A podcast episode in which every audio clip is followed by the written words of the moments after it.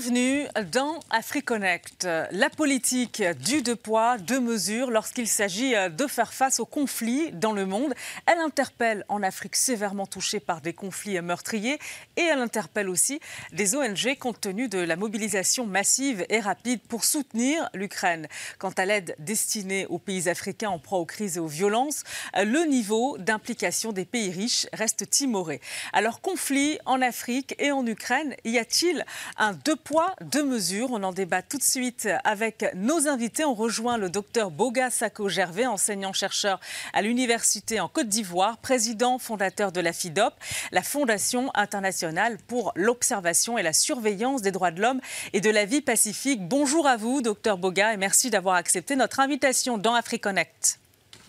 Alors, messieurs, pour commencer, on va regarder ces chiffres. 72 euh, milliards euh, d'euros, c'est le montant euh, de l'aide de l'Union européenne et de ses États membres à l'Ukraine depuis février 2022. Et vous allez voir, l'aide économique concentre plus de la moitié de cette enveloppe. Viennent ensuite l'aide pour les réfugiés, l'aide militaire également, c'est 15,3 milliards d'euros. Un peu plus maintenant de 71 milliards d'euros. C'est le montant euh, de l'aide américaine, cette fois à l'Ukraine, euh, depuis février 2022, dont 43,2 milliards en aide militaire précisément. Alors si l'on additionne ces deux chiffres, cela donne près de 140 milliards d'euros. Euh, il s'agit d'une mobilisation sans précédent en un peu plus d'un an. Comment vous analysez cette mobilisation pour aider l'Ukraine? Les États ont les prix qu'ils décident et euh, les États, que ce soit l'Europe ou les États-Unis d'Amérique, et leur ensemble qui forment le Yankee ont une priorité. L'Afrique n'est pas une priorité.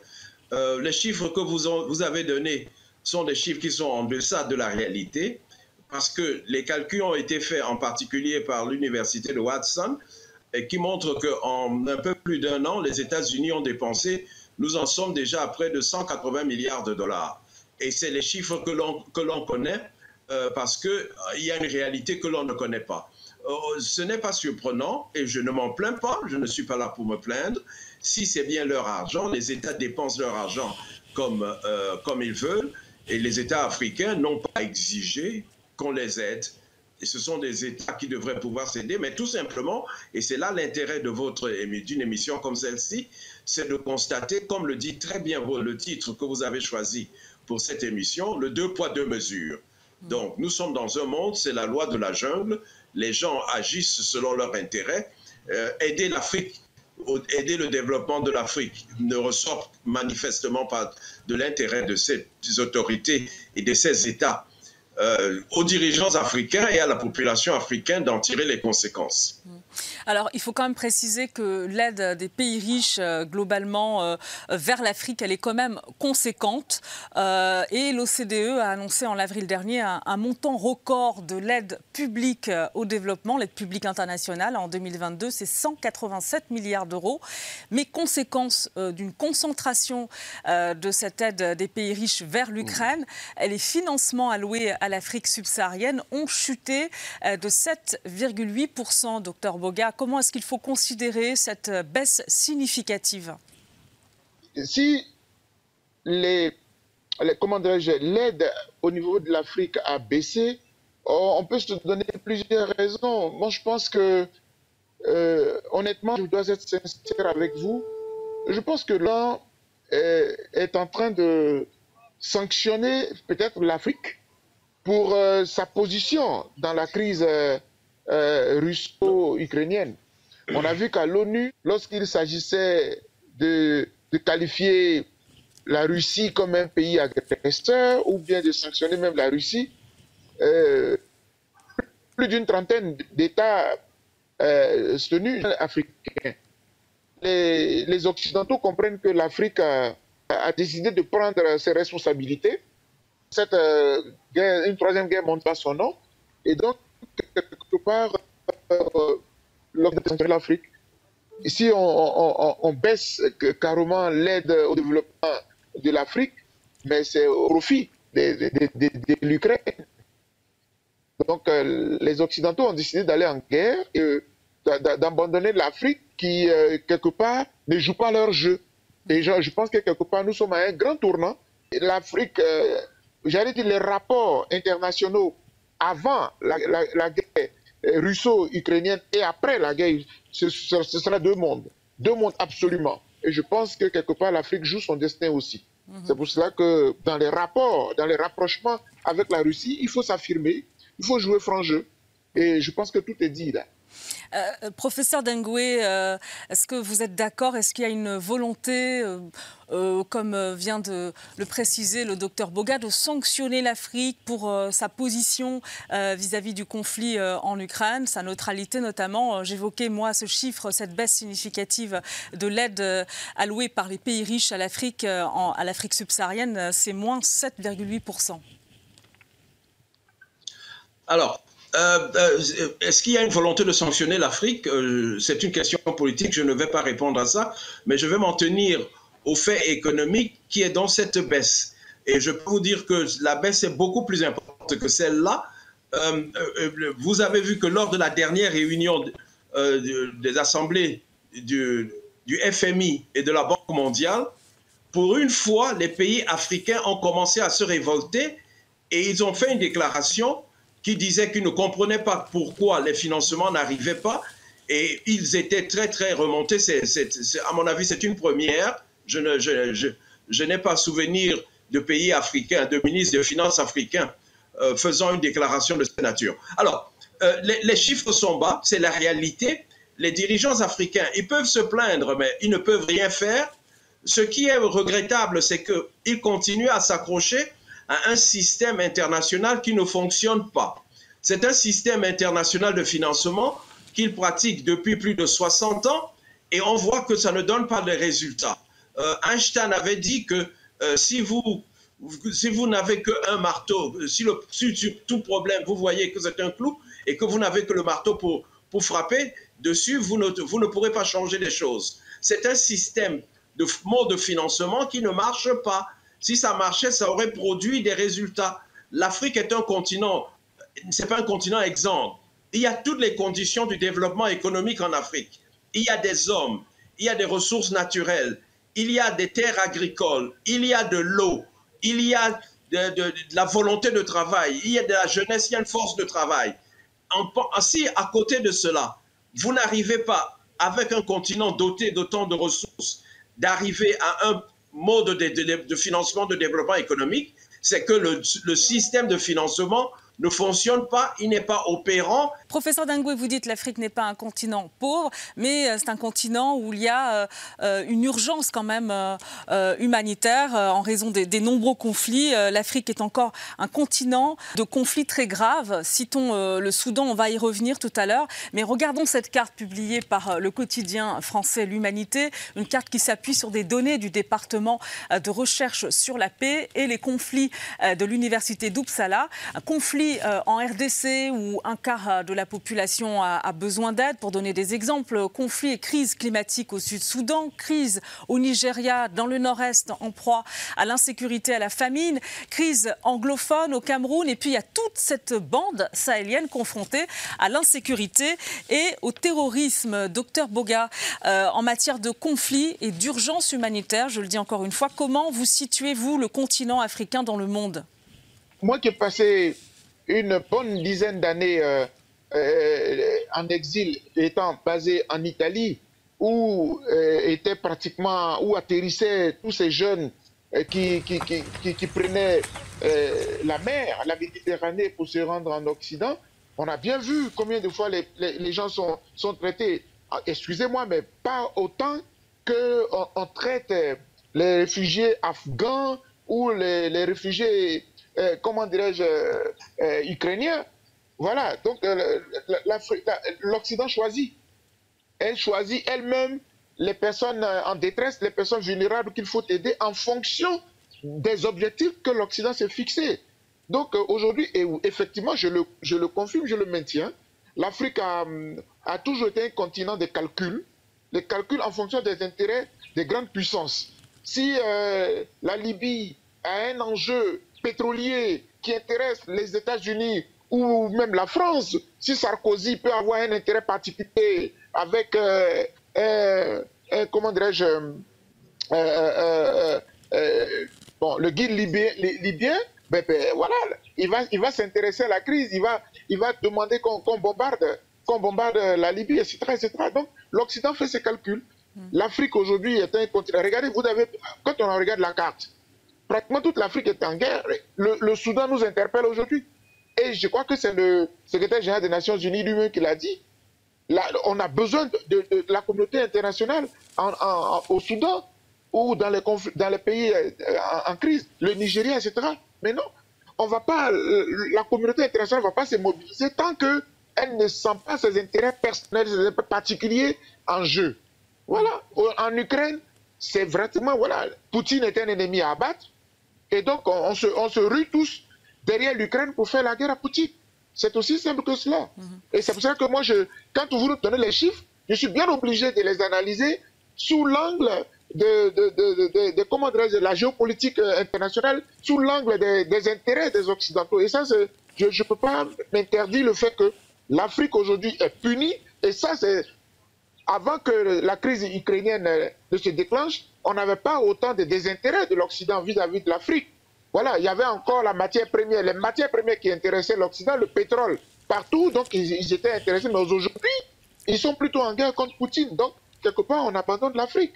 Donc, moi, je pense que euh, au, plan humanitaire, nous sommes laissés pour compte quand les frontières sont ouvertes pour tous ceux qui sont ukrainiens qui arrivent. Et même en, Ukraine, même on a vu encore deux poids, deux mesures.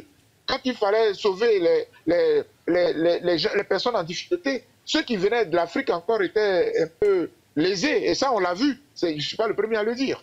En mhm. tant que militant des droits de l'homme, je dois relever toutes ces injustices et toutes ces incohérences de l'Occident.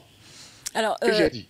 Professeur Dengwe, euh, il est question d'un plan Marshall pour reconstruire l'Ukraine, euh, c'est évoqué euh, en ce moment. Et puis dans le même temps, la Finlande qui menace de supprimer l'aide aux pays africains qui soutiennent la Russie. D'abord, comment vous, vous interprétez cette menace de la Finlande? Et est-ce que c'est l'aide finalement, c'est une arme de pression? Est-ce qu'à l'heure de ce fameux rééquilibrage mondial, cela peut encore marcher, ce genre de pression? Alors, qu'un pays comme la Finlande ose pouvoir avancer même l'idée de sanctionner des pays africains, c'est vraiment le comble de l'ironie, parce que la Finlande ne représente rien par rapport à l'Afrique. La Finlande, c'est epsilon par rapport à l'Afrique, et c'est le contraire qui devrait même se, se passer. Je vais vous rappeler que la Finlande vient d'adhérer à l'OTAN, et la Finlande euh, adhérent à l'OTAN devient de facto une colonie américaine. Et ce n'est pas à une colonie américaine de venir donner des leçons aux Africains. Euh, votre émission arrive à point nommé. Vous savez que dans, euh, dans deux jours va s'ouvrir à Paris une conférence, soi-disant, sur les nouveaux systèmes de financement organisés par son Excellence le président Emmanuel Macron. Mais alors, pourquoi encore un, nouveau, un nouveau gadget une nouvelle réunion gadget pour amuser les Africains. Je vous rappelle que en juillet 2015 à Addis Abeba, l'ONU avait organisé une méga conférence qui, soi-disant, allait régler tous les problèmes de financement, de développement. Il y avait toutes les, mesures avaient été, des centaines de milliards de francs, de, dollars allaient être dépensés, euh, l'aide au développement euh, allait atteindre 0,7% pour une fois, selon l'engagement des pays dits développés, engagement qui date des années 70, mais nous sommes, après cela, c'était en 2015, je vous dis, du, 12 au 13, au 16, du 13 au 16 juillet 2015, euh, il y a eu beaucoup de fanfares et rien, il n'y a eu aucun résultat. Et je peux vous rappeler aussi euh, la réunion de, Paris de COP21, qui était, je crois, en 2000, la même année, euh, où on a annoncé qu'il y aurait 100 milliards chaque année pour les Enfin, les pays africains, euh, tout ceci pour vous dire que les engagements des pays dits développés euh, n'engagent que ceux qui croient. Justement, on va écouter le patron de l'ONU, Antonio Guterres, à propos du Soudan. Le Soudan plonge dans la mort et la destruction à une vitesse sans précédent. Sans fort soutien international, le Soudan pourrait rapidement devenir un lieu d'anarchie qui provoque l'insécurité dans toute la région. Je suis particulièrement préoccupé par les informations faisant état de violences sexuelles et par la dimension ethnique de la violence à El Geneina. Des attaques ciblées contre les civils en raison de leur identité ethnique pourraient constituer des crimes contre l'humanité. Ce cri d'alarme euh, euh, de l'ONU, on vient d'entendre le, patron euh, des Nations Unies, Antonio Guterres, et cela parce que l'ONU a, lancé un, appel aux donateurs pour venir en aide aux réfugiés dans les pays d'accueil, aux réfugiés soudanais, et faire face aussi à, cette crise actuelle au, Soudan. 3 milliards de dollars en, en 2023, mais un montant financé seulement à hauteur de 17% jusqu'à présent. Là encore, c'est l'incompréhension, y compris au niveau onusien, face au manque de mobilisation euh, dans ce grave conflit qui oppose, euh, on le sait, euh, au Soudan, deux camps rivaux pour le pouvoir. Là, je note, je suis désolé, mais je note là l'impuissance, l'impuissance des Nations Unies. Le secrétaire général des Nations Unies qui lance un, cri d'alarme au monde entier s'agissant d'un pays africain de pays africains qui sont en difficulté et la communauté mondiale ne bouge pas. Ça me, ça me conforte dans ma thèse selon laquelle la communauté mondiale, les grandes puissances en tout cas, ont, leurs intérêts. Ont leurs intérêts et, malheureusement, l'ONU n'y peut rien. L'ONU ne, ne, sera là que pour rappeler les principes, pour lancer. Voilà, mais les grandes puissances qui décident, qui ont les moyens, agiront selon leurs intérêts propres. Voilà. Et donc, c'est un peu triste de le, de le dire, mais oh, monsieur Antonio montre là son impuissance. Et ça, c'est un peu déplorable pour ce qui est de, des pays africains. C'est pour ça que je dis que nous sommes à un tournant, à un enjeu capital pour euh, l'avenir des relations euh, euh, inter-États, en tout cas notamment au niveau entre les Occidentaux et l'Afrique. Aujourd'hui, nous voyons très bien que dans la crise russo-ukrainienne, les Africains sont obligés de prendre leurs responsabilités, un peu comme à l'époque quand on avait euh, ces, deux mondes-là entre l'Occident et puis de l'autre côté euh, euh, la même la même l'aile comment dirais-je russienne également. Mais moi je veux dire je veux dire que aujourd'hui quand on regarde très bien l'ONU est impuissante et les Africains sont obligés de faire face eux-mêmes à leur, à leur destin. Et donc, quelque part, oui, les deux poids, deux mesures sont, sont réels. C'est une évidence. Le deux poids, deux mesures, euh, euh, docteur Boga, euh, Amnesty International l'a dénoncé dans un rapport en 2022. Deux poids, deux mesures des pays occidentaux face au conflit dans le monde, la situation des réfugiés et face au conflit ukrainien. D'ailleurs, professeur Dengue, de nombreux responsables hein, de l'aide d'urgence onusienne ont fait remarquer que pour l'Ukraine, les fonds ont rapidement été versés. écoutez, je vous dis que les pays ont des priorités et je suis heureux que vous citiez le rapport d'Amnesty, parce que le rapport d'Amnesty dit aussi que le système international euh, n'est plus opérant. Le système international n'est plus capable, voilà, euh, dit la secrétaire euh, générale, Madame Calamar, si c'est son nom ainsi, les, systèmes internationaux tels qu'ils fonctionnent, tels qu'ils ont été mis au point et qui sont dominés par les pays du Yankee, ne sont plus opérants pour résoudre les crises de notre temps. Ça, c'est une conclusion majeure. En ce qui concerne la rapidité pour débourser les, sommes, euh, je vais vous rappeler une petite anecdote.